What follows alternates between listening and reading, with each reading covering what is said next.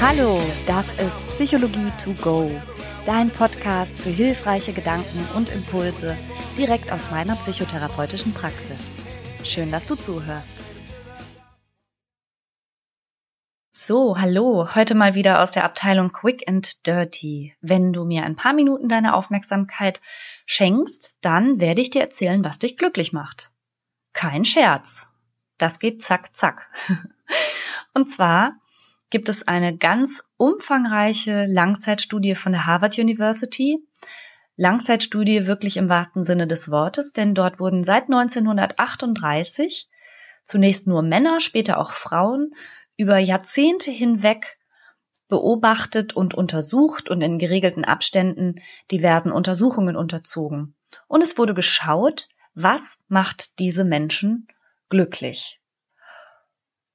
Und man hat dabei festgestellt, in all diesen Jahrzehnten der Datenerhebung, dass es etwas gibt, was glücklicher macht als viel Geld, glücklicher als ein hoher sozialer Status, was wichtiger ist als IQ und was auch entscheidender ist als gute Gene.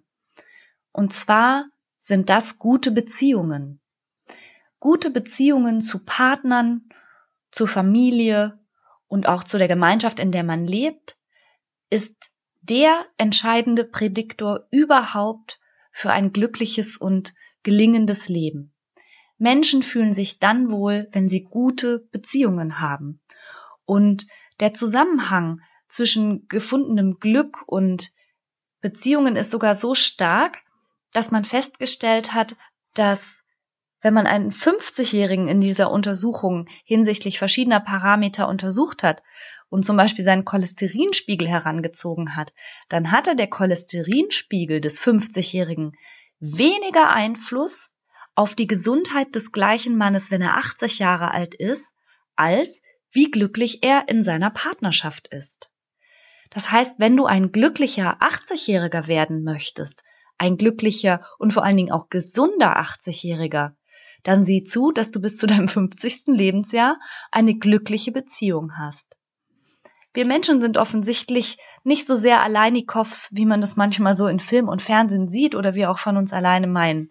Wir sind so richtige Bindungswesen. Und wenn man das weiß und jetzt auch noch diese Studienergebnisse kennt, wie wichtig das für unser Wohlbefinden und für unsere ganze Zukunft bis ans Lebensende ist, wow, hey, mich hat es total beeindruckt und ich glaube, ich werde mir noch mehr Mühe geben mit meinen Liebsten und meinen Lieben um mich herum, um in das zu investieren, was wirklich wichtig ist, nämlich gute und wertvolle Kontakte.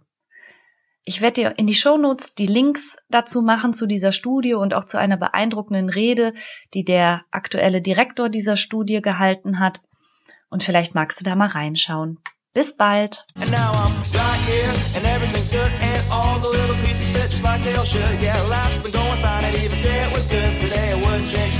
like